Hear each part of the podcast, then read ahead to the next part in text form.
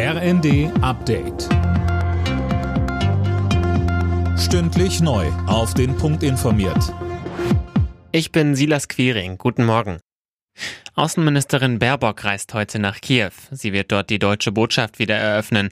Sönke Röhling, das ist ein Besuch, der in der Ukraine lange erwartet wurde. Ja, seit Beginn des Krieges ist Baerbock das erste Mitglied der Bundesregierung, das die Ukraine besucht. Reichlich spät finden einige, aber ein wichtiges Signal der Unterstützung, sagt auch Roderich Kiesewetter, als CDU-Außenpolitiker immerhin Vertreter der Opposition.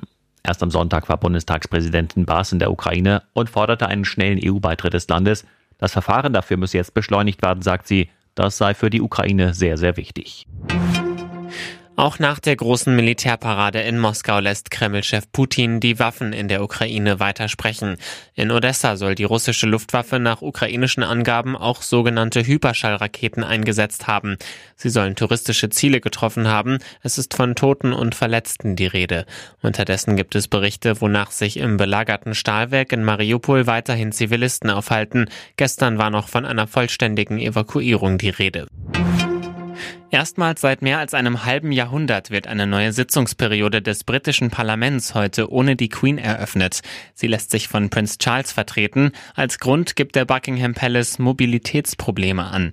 Aus gesundheitlichen Gründen hatte die inzwischen 96-Jährige in den vergangenen Monaten schon einige Termine abgesagt. Die Parlamentseröffnung hat sie in ihren 70 Jahren Regentschaft aber nur zweimal verpasst. 1959 und 63, als sie mit Andrew und Edward schwanger war. Auch das größte Musikspektakel der Welt, der ESC, wird vom Ukraine-Krieg überschattet. Auch wenn der ukrainische Beitrag in diesem Jahr nicht sehr eingängig ist, sind sich die Buchmacher sicher, dass die Ukraine gewinnt. Heute startet das erste Halbfinale.